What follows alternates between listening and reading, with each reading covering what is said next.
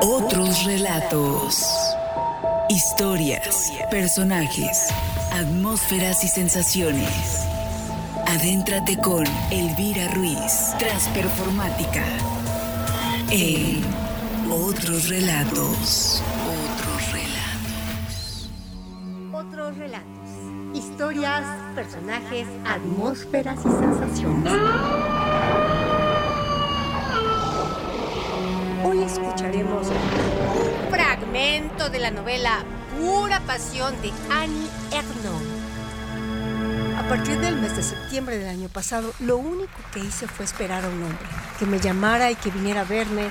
Iba al supermercado, al cine, llevaba la ropa a la lavandería, leía, corregía exámenes, actuaba exactamente igual que antes, pero de no tener un dilatado hábito de este tipo de actos, me habría resultado imposible, salvo a costa de un esfuerzo aterrador. Sobre todo al hablar es cuando tenía la impresión de vivir llevada por mi impulso. Las palabras y las frases, hasta la risa, se formaban en mis labios sin la intervención real de la reflexión o la voluntad. Tan solo conservo por lo demás un vago recuerdo de mis actividades, de las películas que de las personas con las que me relacioné.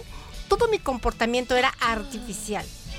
Los únicos actos en los que ponía empeño, mi deseo y algo que debe ser la inteligencia humana, prever, sopesar los pros y los contras, evaluar las consecuencias, tenían todos alguna relación con este hombre. Leer en el periódico los artículos sobre su país, él era extranjero. Escoger vestidos y maquillaje, escribirle cartas, cambiar las sábanas de la cama y poner flores en la habitación apuntar para no olvidarlo lo que tenía que decirle la próxima vez que nos viéramos y que pudiera resultarle de interés. Comprar whisky, fruta, alimentos varios para la velada que íbamos a pasar juntos e imaginar con qué habitación haríamos el amor en cuanto llegara. Sí, en qué habitación.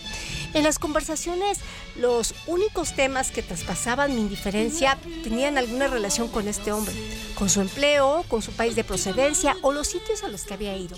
La persona que me estaba hablando no sospechaba que mi interés por sus palabras, de repente intenso, no se debía a su manera de contar lo que me explicaba, y muy poco al tema en sí, sino a que un día, 10 años antes de que yo le conociera a, cumpliendo una misión en La Habana, tal vez hubiera entrado precisamente a aquella sala de fiestas, el Fiorendito, que mi interlocutor, estimulado por mi atención, me describía con todo lujo de detalles. Cuando leía el que me detuviera en una frase, se debía que hacía referencia a la relación entre un hombre y una mujer. Me parecía que me enseñaba algo de ahí que confería un significado indudable a lo que yo estaba deseando creer al leer en Vida y Destino de Grossman que cuando se ama se cierran los ojos al besar, pensaba que A me amaba, puesto que me besaba de esa manera.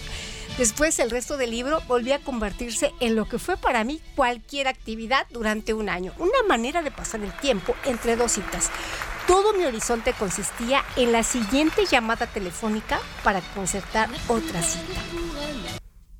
Mm, procuraba salir lo menos posible al margen de mis obligaciones profesionales, cuyos horarios él conocía, siempre temerosa de perderme una llamada suya durante mi ausencia. Evitaba también utilizar el aspirador o el secador de cabello, pues me habrían impedido oír el timbre del teléfono.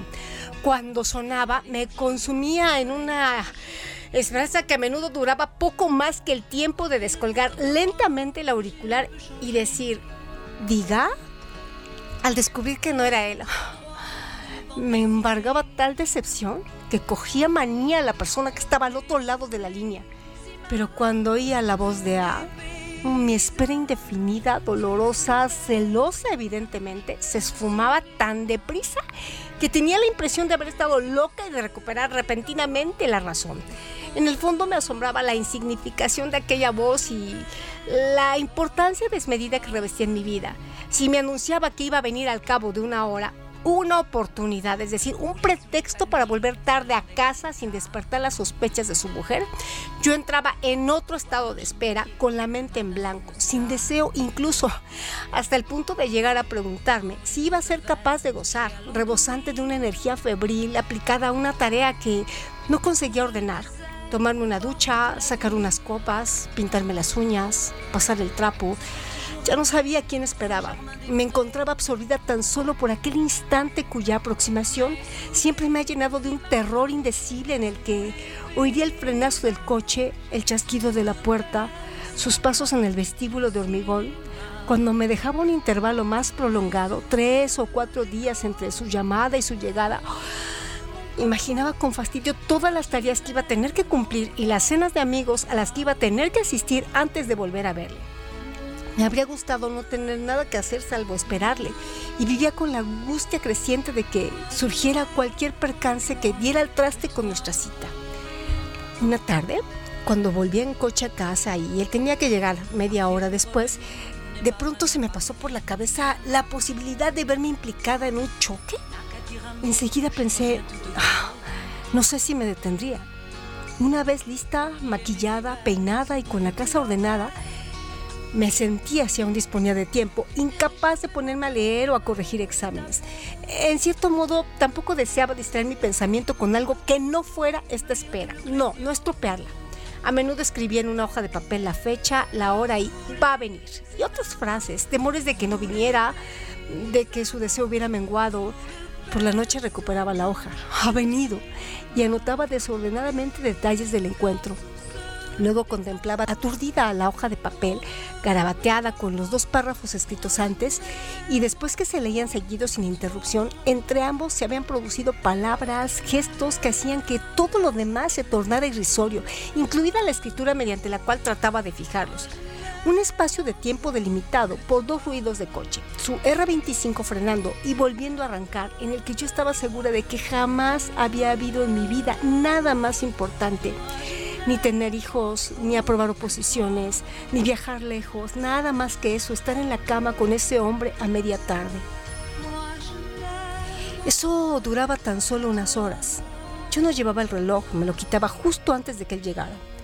Él conservaba el suyo y yo temía el momento en que lo consultara discretamente. Cuando me dirigía a la cocina a buscar cubitos de hielo, levantaba la mirada hacia el reloj de pared colgado encima de la puerta.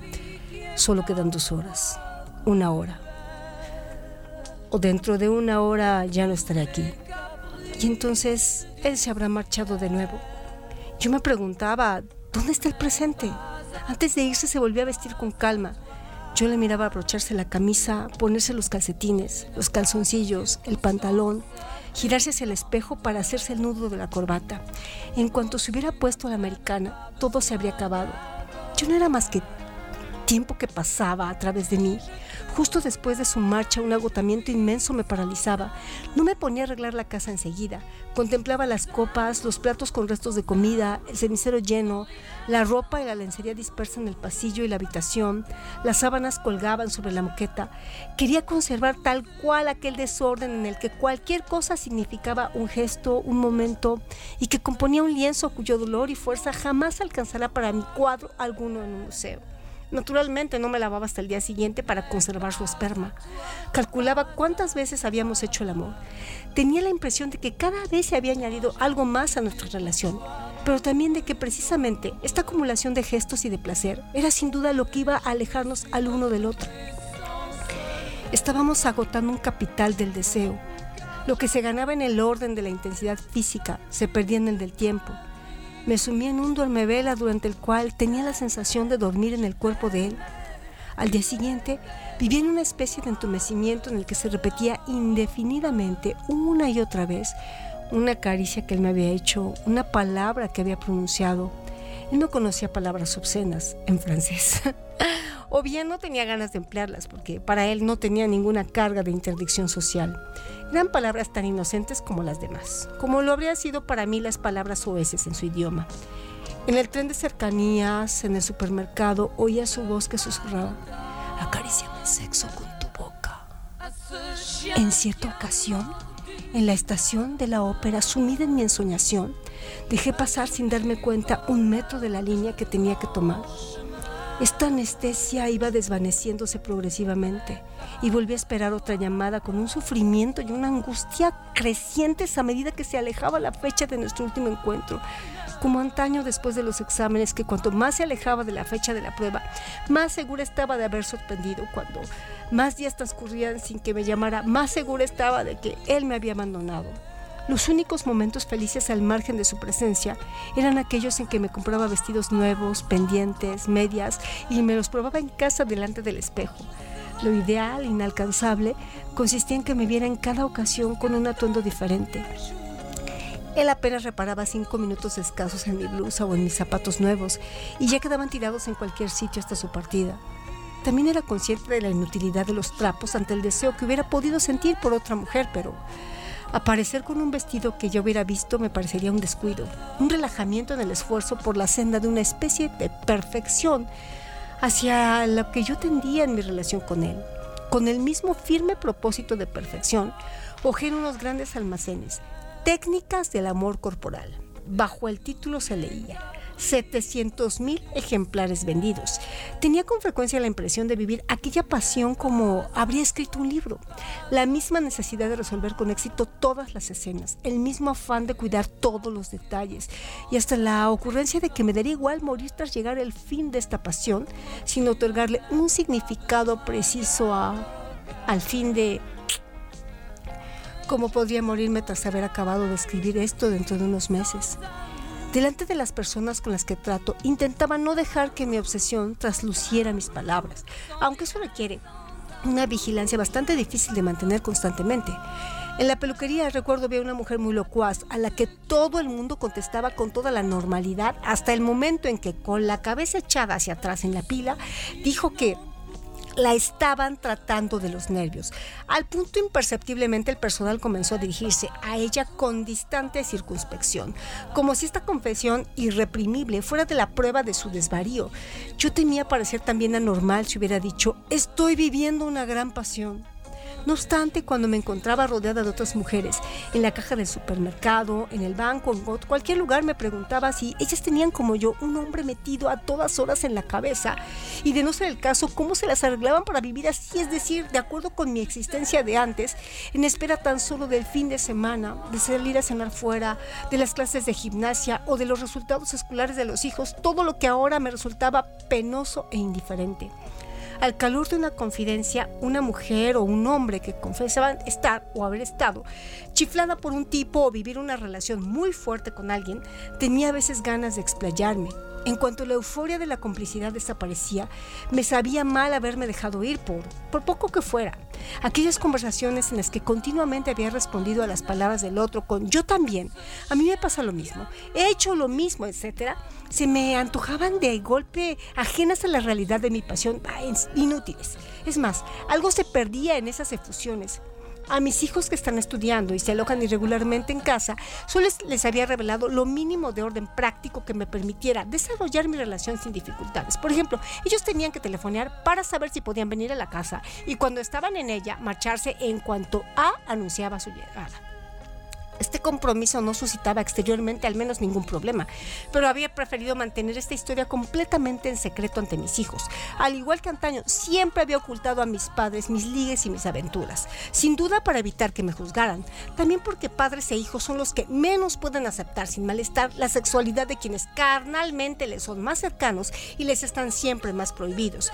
Aunque los hijos nieguen la evidencia que se manifiesta en la mirada perdida y en el silencio ausente de la madre, en determinados momentos para ella no cuentan más que para una gata en celo que se muerde de impaciencia. Durante ese periodo no escuché ni una sola vez música clásica, prefería las canciones, las más sentimentales, a las que antes no prestaba ninguna atención, hoy me trastornaban. Decía sin rodeos ni distancia lo absoluto de la pasión y también su universalidad. Cuando oía a Sylvie Vartan cantar Céfate el animal, estaba segura de que yo no era la única que experimentaba tal cosa. Las canciones acompañaban y legitimaban lo que yo estaba viviendo.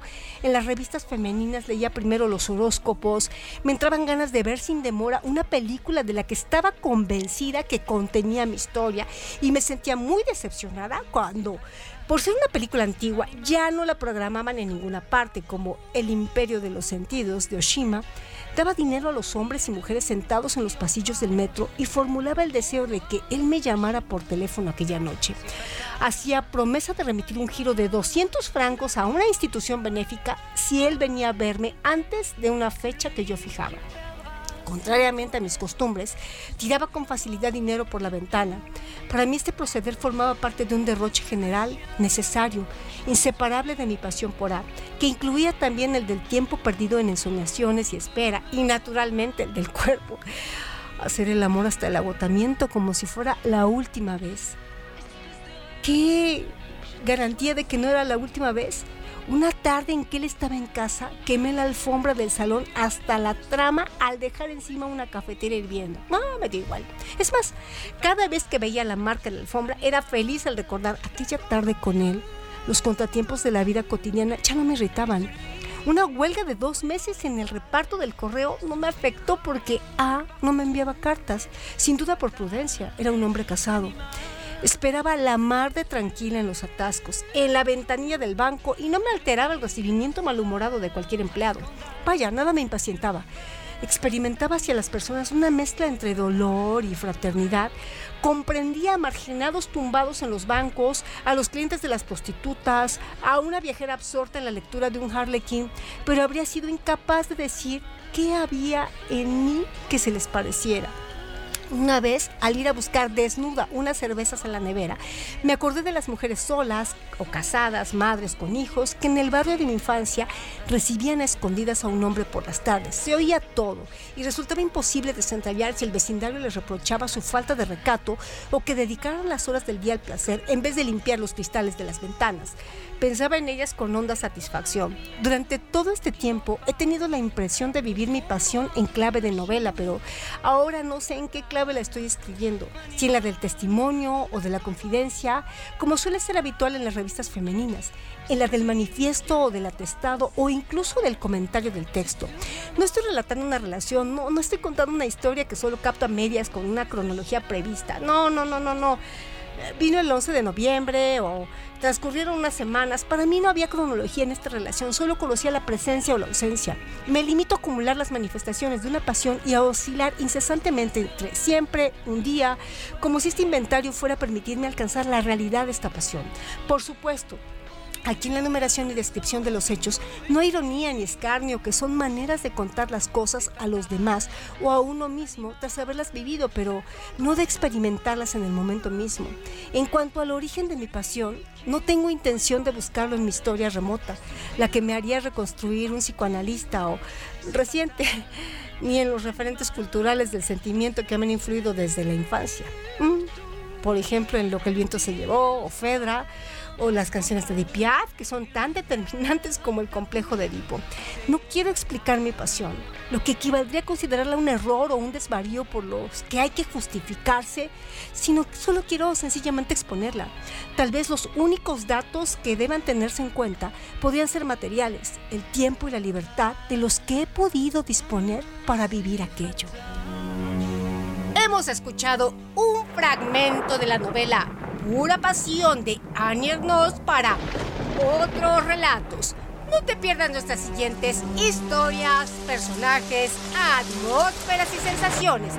Banco de voces, narradora, guion y dirección, Elvira Ruiz Vivanco.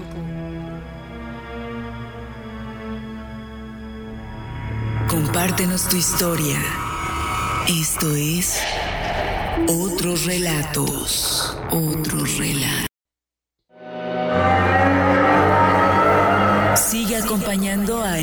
Ruiz en Otros Relatos. Otros Relatos. Otros Relatos. Análisis crítico de algunos elementos clave en la obra de Annie por Elvira Ruiz Vivanco.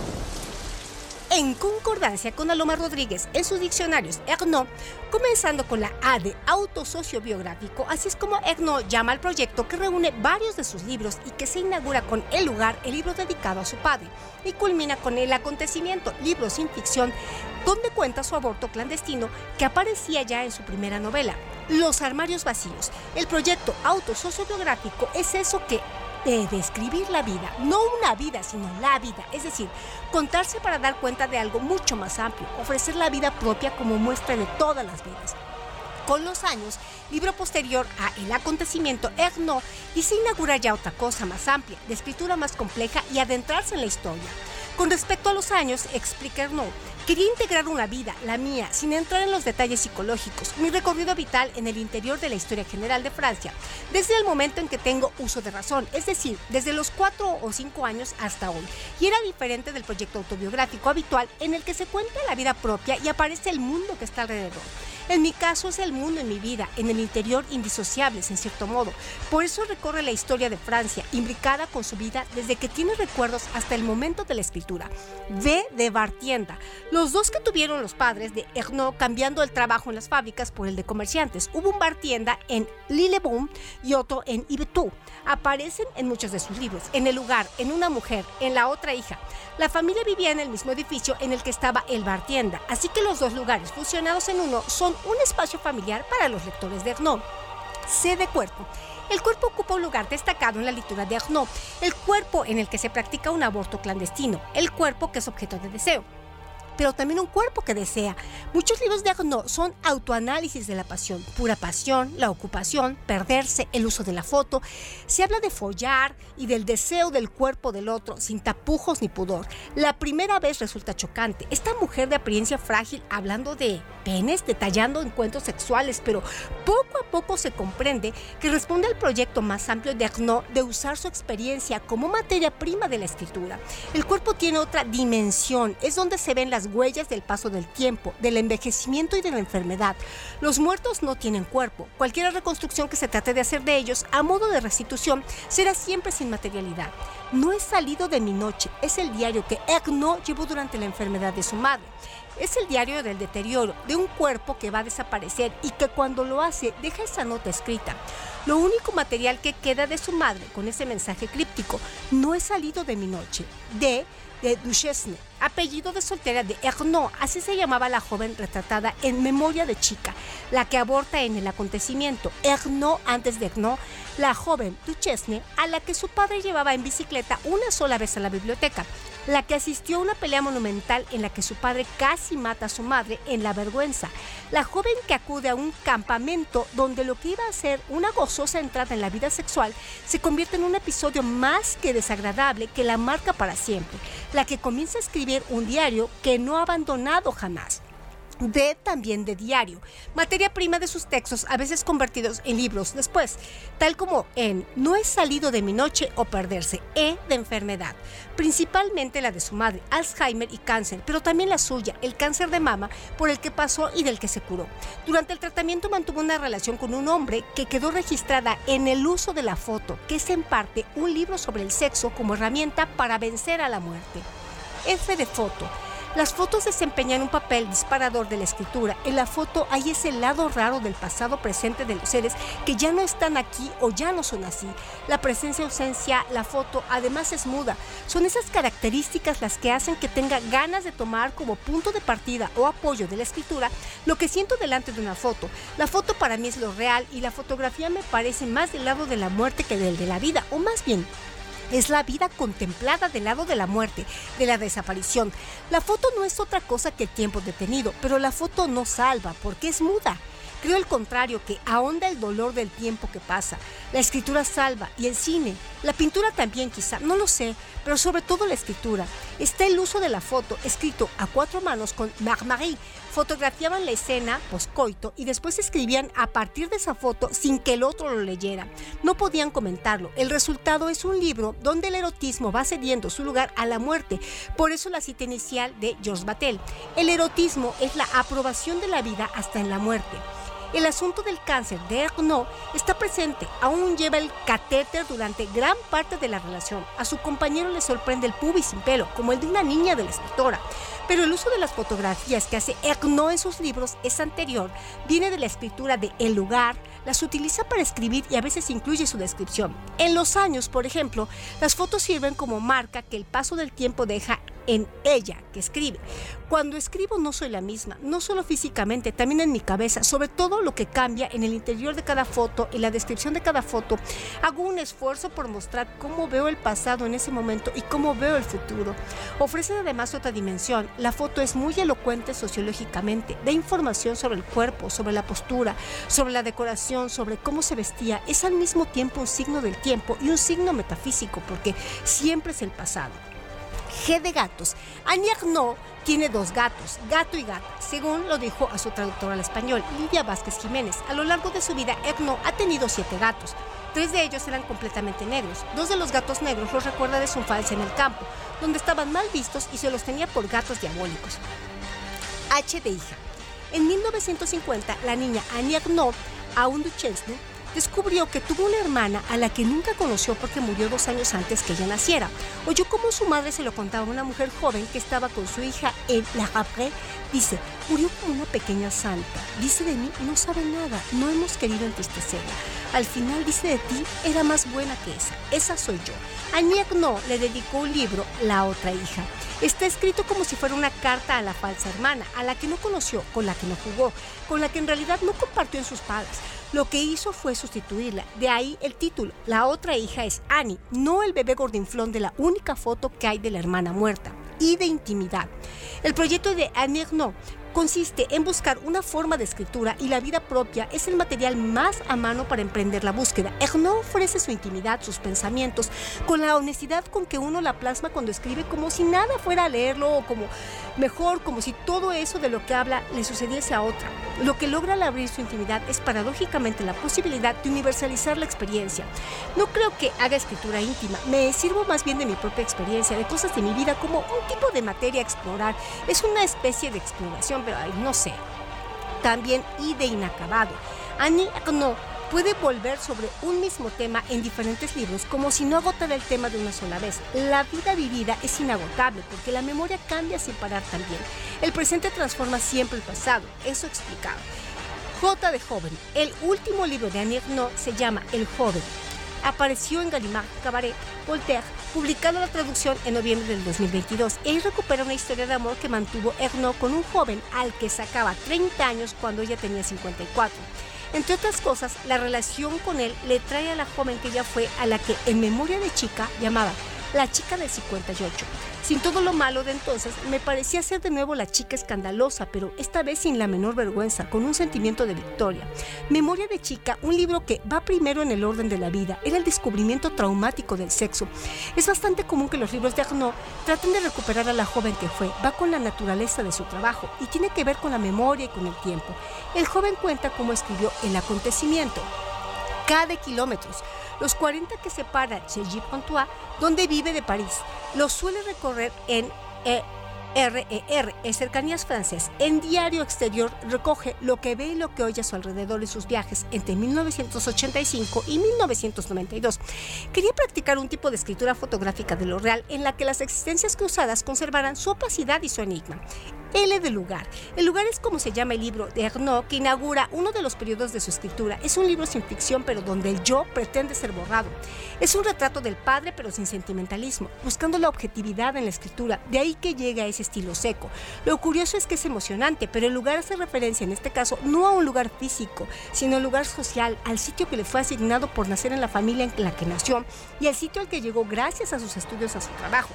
El lugar tiene que ver con ese desajuste entre esos dos sitios, el del origen y el de la llegada, y atraviesa toda la obra de Renaud. A eso se refiere cuando habla de traición de clase. En su caso, el ascensor social funcionó. Estudió, hizo todo lo que tenía que hacer tal y como lo recomendaban sus padres. La paradoja está en que al conseguir la vida que sus padres soñaban para ella, una vida burguesa, se estaba alejando de ellos y de su mundo. Annie Arnaud aceptó la invitación de Michel Portet para hacer un libro de entrevistas, El verdadero lugar, convencida de que el lugar geográfico social en el que se nace y en el que se vive ofrece sobre los textos no una explicación, sino el trasfondo de la realidad a la que en mayor o menor grado se anclan. El mundo en el que nací es fundamentalmente diferente de ese al que llegué gracias a los estudios. Esa alteración sigue todavía en mí, incluso físicamente. Hay situaciones en las que me siento... Mm, no es timidez ni malestar, es de lugar como si no estuviera en mi verdadero lugar, como si estuviera ahí sin estar realmente. M de memoria. no trabaja con la memoria. Es raro que escriba de los acontecimientos cuando están pasando. Eso lo hace en sus diarios, a los que vuelve luego para escribir el libro. Así que por un lado está la memoria como herramienta de trabajo y al mismo tiempo sus libros forman una especie de memoria, de archivo, de cosas salvadas. A veces esa memoria es colectiva. En los años de manera evidente, a veces íntima y a veces las dos a la vez como una mujer o el lugar le dice Ernaud a Michel Portet que algunos de sus libros se escribe para salvar algo de su madre, el presente. Salvar sí por la escritura, pero no salvarme sola, no salvar mi vida como suma de acontecimientos personales. No se puede. Hay que salvar a la vez la época, el mundo en el que se ha estado, en el que se está. Cuando escribo no tengo la impresión de mirar en mí, miro en una memoria, en esa memoria veo gente, calles, oigo palabras y todo eso está fuera de mí. Solo soy una cámara, simplemente registro. La escritura consiste en ir en busca de lo que se ha registrado para hacer algo, hacer un texto. A veces cuando está acabado me pregunto cómo se ha podido hacer el texto. También M de mujer.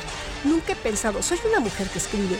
No soy una mujer que escribe, soy alguien que escribe ya, pero alguien que tiene una historia de mujer diferente a la de un hombre. La experiencia que tiene una mujer del mundo cotidiano no es la misma que la de los hombres. En realidad, la dificultad para una mujer, incluso aunque yo no lo haya sentido, es la de hacer admirar la legitimidad de escribir su experiencia de mujer. N de niños. Egno tiene dos hijos. Cuando nació el primero, ella aún no había publicado, pero ya sabía que quería escribir. Cuenta que, que pensaba que podía escribir en las siestas del niño. Al choque entre las expectativas y la realidad le debe el impulso para escribir La mujer helada, libro puente entre sus primeras novelas y ese otro camino que se inaugura con el lugar. Ñ de niños o de olvido. Uno de los escritores cuyas huellas se ven más claramente en su escritura, Los años es un proyecto prequiano, como lo es Diario Exterior. El libro que dice no que más le influyó fue Las cosas de Perec. También hay cierta inspiración perrequiana en Mira las luces, amor mío, un libro de encargo, un diario de sus visitas al hipermercado. P de pudor. El pudor cuando Ernaud escribe brilla por su ausencia. En la escritura tengo la impresión de ser otra. En la vida es pudorosa, detesta que la miren, detesta ir a la tele, que hablen de su cuerpo. En la escritura, en cambio, el pudor desaparece. Q de cuarto, Gallimard. Sello en el que está publicado el volumen Escribe la vida, que contiene extractos de su diario, fotos de su álbum personal, algunas descritas en sus 10 libros, los dos diarios y artículos sueltos como el dedicado a Pavese. Lo terrible en la obra de Pavese es que lo trágico parece nacer del funcionamiento natural de la vida. R de ruso. Ernaud tuvo un amante ruso que le dio bastante mala vida. Sobre esa relación escribe Pura Pasión, una novela. Años después recupera el diario que mantuvo durante esa época y se convierte en libro. Perderse. El ruso es el mismo. En ese volumen de cuarto, Gallimard aparece un texto, imágenes y cuestiones de Nexus. Se publicó en 1989. El viaje de escritores a Moscú, en el que no conoció a su amante ruso, fue en 1988. Tiene que ser el mismo viaje. Quizá en ese texto haya alguna pista del amante ruso. Quizá esté ahí la lentilla que contaba Ekno que perdió haciendo el amor con él. Ese de sexo. El sexo es un pilar de los libros de Agno. No es de manera evidente en pura pasión y perderse, en la ocupación y en el uso de la foto, donde el deseo y el sexo son los asuntos de los que aparentemente hablan, pero lo es también en memoria de chica y en los armarios vacíos. Annie Agno escribe de sexo porque el sexo es la manera más radical de decirnos que estamos vivos. El sexo vence a la muerte. En el uso de la foto, un libro que es un conjunto de encuentros sexuales, el tema principal es la enfermedad, T de tiempo. Me pregunto si el tema de todo lo que escribo desde hace 20 años no es sobre todo el tiempo, el tiempo y la memoria. Ella es una escritora del tiempo, más que del deseo. Los años es un registro del paso del tiempo. Todos sus libros cumplen también una función similar a la de las fotos, solo que la escritura se añade el elemento de la memoria. Es su manera de darle la razón a Plus en esta frase. La verdadera vida, la vida por fin descubierta e iluminada, la única vida por tanto realmente vivida, es la literatura.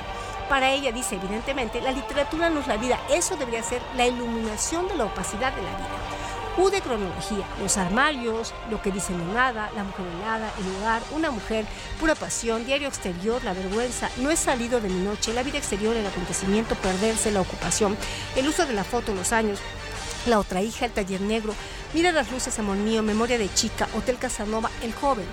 V de vejez. Etno se ha acercado a este tema en libros como No he salido de mi noche, donde la huella física del paso del tiempo en el cuerpo de su madre estaba más que presente. También en la mente su madre era enferma de Alzheimer.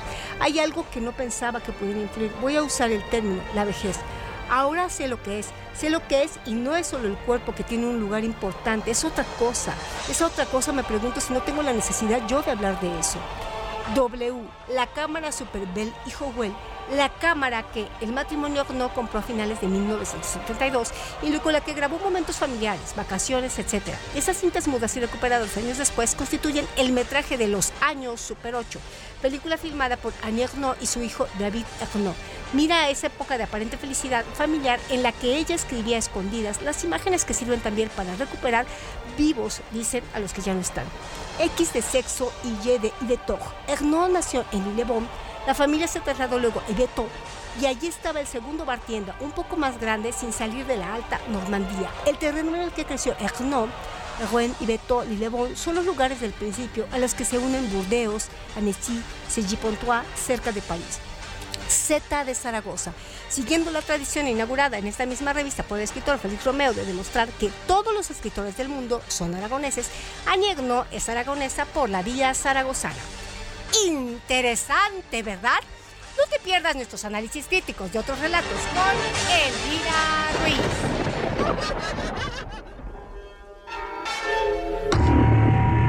Compártenos tu historia. Esto es Otros Relatos. Otros Relatos. Sigue acompañando a Elvira Ruiz en otros relatos, otros relatos. te presentamos nuestra sección Datos Curiosos.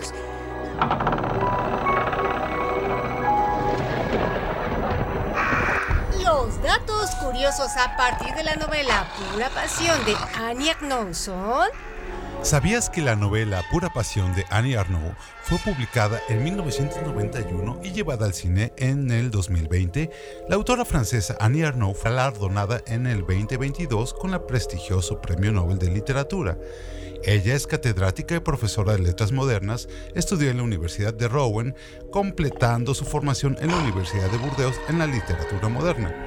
Arnaud impartió clases en la Universidad a Distancia Nacional Francesa en los centros de secundaria antes eh, de unirse a la Universidad a Distancia Nacional Francesa en sus siglas en inglés CNED.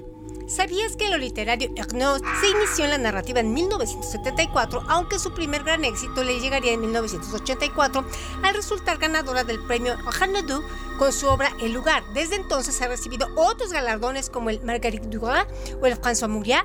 La mayor parte de su obra tiene un gran trasfondo autobiográfico y su estilo se muestra neutro y sin mayor ambición que el de transmitir la palabra con sencillez. Además, Ernaux ha tratado de usar un enfoque sociológico al emplear sus propios recuerdos para atraer la memoria colectiva. ¿Sabías que nacida en 1940 en Normandía, en el seno de una familia católica de origen agrario que ha dejado el campo para dedicarse al pequeño comercio, Arnaud refleja en sus relatos de infancia y primera juventud la extenuante y opresiva atmósfera de la provincia normanda a la edad de 24 años? Annie Ernaux viaja por primera vez a París, donde experimenta una especie de renacimiento y liberación intelectual y personal no sin antes sortear una lucha contra sí misma y contra los estereotipos impuestos socialmente. ¿Sabías que los tres primeros libros de Annie Ernaux se publican bajo el rótulo de novelas? Los armarios vacíos 1974, Lo que dicen o nada 1977 y La mujer congelada 1981, aunque la propia Ernaux considera este último como un texto de transición hacia el abandono de la novela. En estos relatos Ernaux ofrece ya la pauta para la identificación de un espacio autobiográfico que permite fusionar paulatinamente al personaje con su autor, dentro de ese cuadro ficcional operó una anamnesia de mi propio desgarramiento social, la hijita de abarroteros que iba a la escuela privada y cursó estudios superiores. ¿Sabías que con la publicación en 1983 de La Plaza, relato al que originariamente quiso llamar elementos para una etnología familiar, con lo que se trasluce una intención documental de ciencia social, de observador externa de la vida de un grupo al que ya no pertenece, Arnaud cierra eh, aún más la brecha hacia el relato factual, una escritura de lo real, alejado de toda intención de ficcionalización, en el que todos los eventos son verídicos en todos sus detalles. Así el yo y la autora estrechan sus identidades y los relatos transitan suavemente en voz de una protagonista que con frecuencia se llama igual que la autora. ¿Sabías que algunos textos posteriores como Una mujer 1989, Vergüenza 1997, El evento 2000 o Los años 2008 continúan esta empresa de escritura como espejo de lo real? En relatos como Pasión Simple 1992, La Ocupación 2002 o El uso de la fotografía 2005, Ernaud se lanza al análisis de pasiones personales en modo impersonal y con ello los elementos autobiográficos devienen una especie de metonimia de la vida, un elemento compartido por una serie de actores con rasgos comunes, un yo que se manifiesta como parte de una experiencia colectiva, como una transustanciación que trasciende la singularidad. ¿Sabías que Annie Arnaud hace una clara distinción entre las distintas formas del relato y el diario personal que para ella constituye un primer acercamiento a la escritura, aún sin ninguna intención literaria? El diario, afirma Annie Arnaud, es el depósito de la fugacidad. A fin de cuentas, lo que distingue el diario del texto para ser publicado es su temporalidad, su proceso de captura de la inmediatez en contraste con el proceso intencional de elaboración y transformación de lo escrito. ¿Sabías que Annie entre los diarios también distingue aquellos que va elaborando como parte de un proyecto de escritura, como una especie de bitácora que finalmente se traduce en relatos como el diario desde afuera o la vida exterior que deliberadamente le dan la espalda a la introspección y a la anécdota personal y donde el yo es escaso? ¿Sabías que ante la multiplicidad de textos que caben en la forma del diario, Arnaud afirma, a los, a los, diarios lo que los reúne más allá de su diversidad íntimo, exterior, de escritura, de visitas a mi madre, es el presente. Se trata, en fin, de acordar una forma a los textos ante la dualidad de lo público y lo privado, la literatura y la vida, la totalidad y el fragmento, la acción y la pasividad, la transformación y el gozo, ¿Sabías que desde los márgenes y mediante distintas estrategias escriturales y de aprehensión del tiempo, Ernaud aborda temáticas inquietantes, el aborto, la vejez, la violencia familiar, el consumismo, el fracaso matrimonial, el placer sexual, la enfermedad o la muerte, profundamente comprometidos con el espíritu intelectual y con las consignas sociales de la Francia de la segunda mitad del siglo XX?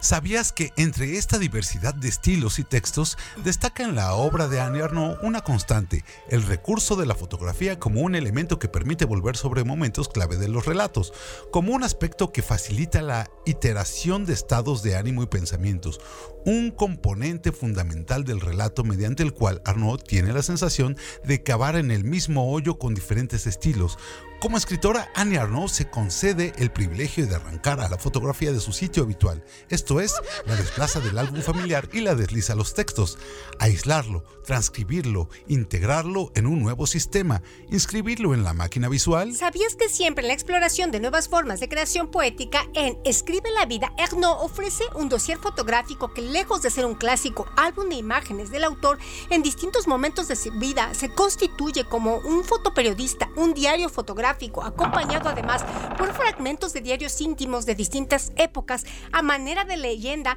que permite también seguir los pasos de una vida de escritura? ¿Sabías que en su artículo sobre autobiografía y fotografía en la obra de Annie Arnaud, Michelle Bachelet Boscovy se da a la tarea de rescatar las fotografías que aparecen en el conjunto de la obra de Arnaud y que se incluyen también en el fotoperiodismo publicado en Escribe la vida? El ejercicio comparativo que propone Bachelet Boscovy permite visualizar las imágenes textuales traducidas en imágenes mentales, que son recurrentes en los relatos de Arnaud y que en los años revisten un interés particular y que contrastarlas con las imágenes visibles que en el fotoperiodismo generan un rico diálogo, un nuevo texto al que de manera por demás elocuente se refiere nuestra autora. ¿Sabías que en el uso de la fotografía, Annie Arnaud se atreve con una singular propuesta de travestismo literario y visual, constituyendo este relato un juego con reglas bien establecidas en el que la escritora y su amante, el fotógrafo Marc Marie, intercambian sus respectivos recursos lingüísticos, verbales e icónicos y que cada uno incide en la dimensión expresiva del otro. Así, si Annie Ernaux actúa como fotógrafa, el fotógrafo Marc Marie se inicia como escritor. A lo largo del relato, los intercambios no son estáticos, al contrario, ambos autores van transitando entre los dos lenguajes y reflexionando sobre esta iniciativa de suplantación, de permuta y transformación íntima que conlleva este original diálogo entre escritura y fotografía? ¿Sabías que el texto reconstruye mediante una narración a dos voces siempre en primera persona la atmósfera de vida cotidiana e intimidad de Anne Arnaud y Marc Marie a partir de una serie de fotografías que representan sus objetos personales y sugieren sus encuentros amorosos? Lo que a primera vista aparece como un relato fotográfico convencional o como cualquier texto ilustrado adquiere un carácter particular cuando descubrimos que, más que aludir a las fotografías, la narración expresa la vivencia del tabú, de la incomunicación y del quebranto de la protagonista ante el propio cuerpo enfermo? ¿Sabías que en 1977 la estadounidense Susan Sontag reunió en On Photography una serie de ensayos que hoy forman parte del corpus fundamental para el estudio teórico de la fotografía? En ese mismo año también publicó Illness and Its Metaphors, un estudio en el que Sontag analiza cómo la lengua enmarca, juzga y define la enfermedad y cómo estas imágenes y valoraciones muchas veces con un trasfondo moral o psicológico permean en el imaginario colectivo y determinan una semántica que sitúa a la enfermedad y a quien la padece como actores en un campo de batalla? ¿Sabías que al referirse a su enfermedad, Annie Arnaud también recurre casi inevitablemente a las metáforas bélicas? El modo con que hoy se mencionan el asedio y la guerra hablando del cáncer es de una exactitud literal y de una autoridad sorprendente, señala Sontage. El cáncer, afirma, se ha convertido en el enemigo que todo el mundo aspira a vencer. Arnaud se refiere al cáncer en los mismos términos. Su seno es invadido por el cáncer. Los médicos han intervenido para atacar la enfermedad. Su cuerpo es un campo de batalla. Los tejidos malignos han sido retirados. Y Annie se resguarda en la biblioteca que se encuentra frente a la clínica Curie. Con la sensación de escapar del peligro, ¿Sabías que a partir de 14 fotografías, Erno y Marie, mediante el recurso sistemático de la éfrasis, hacen ver lo que objetivamente está en las fotos? Las imágenes descritas corresponden también a los 14 apartados del libro. En cada uno de ellos, el punto de partida es una descripción llena de las fotografías, desprovista de verbos de acción, sin sujeto, solo figuran objetos despojados de una temporalidad precisa. Así, la primera mirada que Erno y Marie arrojan sobre estas fotografías los conducen a una escritura asentada invariablemente en un espacio plano, bidimensional o como la propia superficie fotográfica. Se trata de una escritura que congela el transcurso narrativo, igual que una fotografía detiene el tiempo y el movimiento. Son pues solo fragmentos elegidos entre muchas otras fotografías y expuestos de manera más o menos arbitraria, pues aunque el relato se despliega cronológicamente, las imágenes no permiten percibir el paso del tiempo. Incluso, la narradora se ve obligada a revisar su diario íntimo para poder determinar claramente a qué fecha corresponde alguna de esas tomas. ¿Sabías que para cada una de las fotos y su correspondiente apartado hay una leyenda, un descriptor que identifica la fotografía en espacio y tiempo? Asimismo, los textos van acompañados de un subtítulo que enmarca bien el momento de la vivencia individual de cada de cada autor. Y el hecho de que la calidad de la reproducción de las fotografías apenas permite apreciar algunas formas difusas en blanco y negro, confirma que no se trata de un libro en el que la visión de las fotografías se incorpore una lógica narrativa o tenga una intención plástica, sino que estamos frente a un texto en el que las fotografías son un simple pretexto para tirar del hilo que articula el relato. Esto es, el vértigo frente a una pérdida inminente es como una pérdida acelerada, la multiplicación de fotos destinada a conjurarlo. Da por el contrario la sensación de escarbar en él ¿Sabías que si nos atenemos a la ambigüedad polisémica del sustantivo uso, incluso el título resulta inquietante? Uso remite por un lado al valor instrumental de la fotografía como pretexto narrativo, una herramienta que funciona como punto de partida y también como un objeto que transita entre la reliquia y el fetiche en espera de un milagro, la sanación. Asimismo nos recuerda el sentido de lo consuetudinario, de lo habitual y cotidiano. Y finalmente, uso se refiere al desgaste que sufren los objetos con el paso del tiempo. En este caso, el agotamiento de la fotografía como el lugar del encuentro entre dos amantes? ¿Sabías que distintos ángulos del cuerpo apuntalan el relato como en un juego contrapuntístico? Por un lado, el cuerpo sexuado cargado de erotismo que es simiente y fuente de placer. Por otro lado, el cuerpo enfermo o vulnerable que lucha por permanecer y mantenerse en plenitud. Estas dos dimensiones corporales son también representadas visualmente y manifiestan sus paradojas y contradicciones. Hay cuerpos enfermos que parecen sanos, por ejemplo, un redondo seno pletórico que está invadido por el cáncer, y cuerpos sanos que están enfermos, aunque su frágil salud solo se manifiesta en un discurso verbal incoherente y redundante, por ejemplo, el Alzheimer de la madre. ¿Sabías que una fotografía estaría llamada a llenar un espacio, a reforzar una presencia, a comunicar un suceso o al menos a certificar la huella de una existencia? En el uso de la fotografía, Annie Ernaux propone una noción paradójica de la fotografía al presentarnos una serie de imágenes de cuerpos fugaces, presencias silenciosas, como desapariciones potenciales. Es una manifestación de la fotografía como sinécdoque del vacío, de la ausencia, de la condena de una enfermedad que podría desembocar en la muerte, en la desaparición infinita. En este sentido, Ernaud manifiesta su deseo de que la escritura llegue a colmar el hueco que dejan vacantes ciertas fotografías desprovistas de su valor de huella.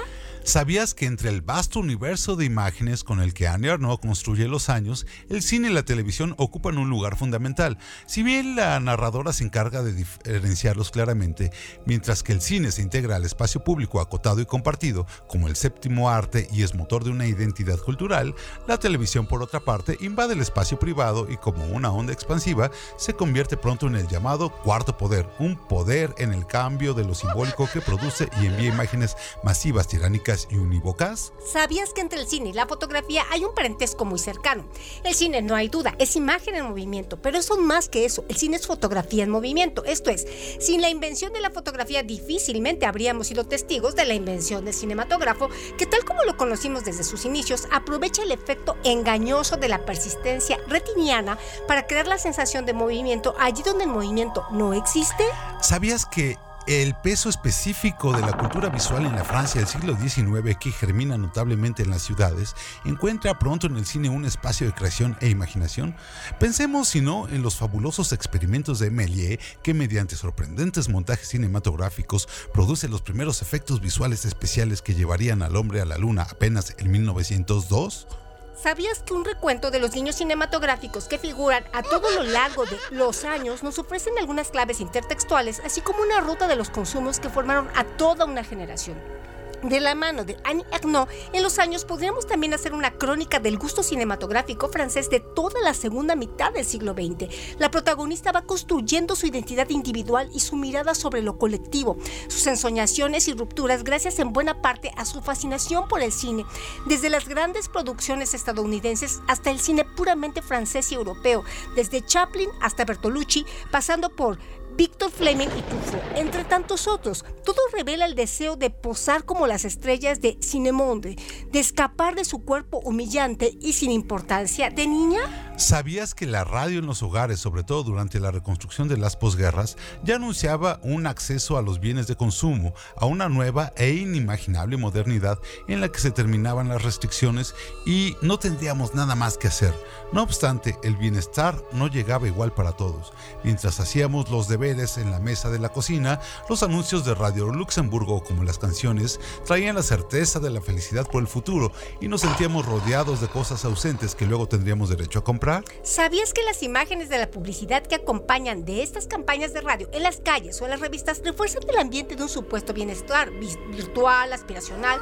Muy pronto la aparición de la televisión introducirá un nuevo paradigma en la cultura visual y de consumo, una nueva ecología visual, dirá Reya de Bray, que no solo modifica la percepción de espacio-tiempo, sino también y profundamente las relaciones sociales, tanto en el ámbito nuclear de la familia como en grupos más amplios de intercambios colectivos. ¿Sabías que que de todas estas transformaciones, Arnie Arnaud no solo es testigo, sino también es juez y crítica. Siempre desde la literatura lanza una mirada que va evolucionando conforme los cambios van permeando en la sociedad y en sus valores individuales y compartidos, expresados en la normalización y homogeneización del gusto compramos televisión que completó el proceso de integración social. El espacio se achicaba, el tiempo se regularizaba, recortado por los horarios de trabajo, la guardería, la hora del baño y la glorieta mágica, las compras de los sábados.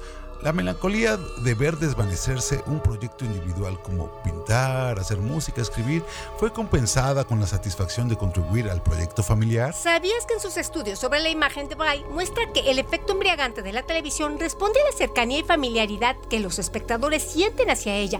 Si nos cuesta proyectarnos en una imagen de televisión más que en la imagen de cine o en una escena de teatro, es por la simple razón de que ya estamos dentro. Interpretación, inmanencia máxima, el presentador es un invitado entre la gente y todos vibramos con él en la conversación. Sobre el plato ahora, todo ocurre en la proximidad. El espectáculo está en lo real y el telespectador casi detrás de su pequeña pantalla, no para mirar, sino para participar en ese happening. No te pierdas los datos curiosos de otros relatos con John Dixie y Elvira Ruiz. Hasta aquí llegamos en Otros Relatos. Historias, personajes, atmósferas y sensaciones. Otro relato.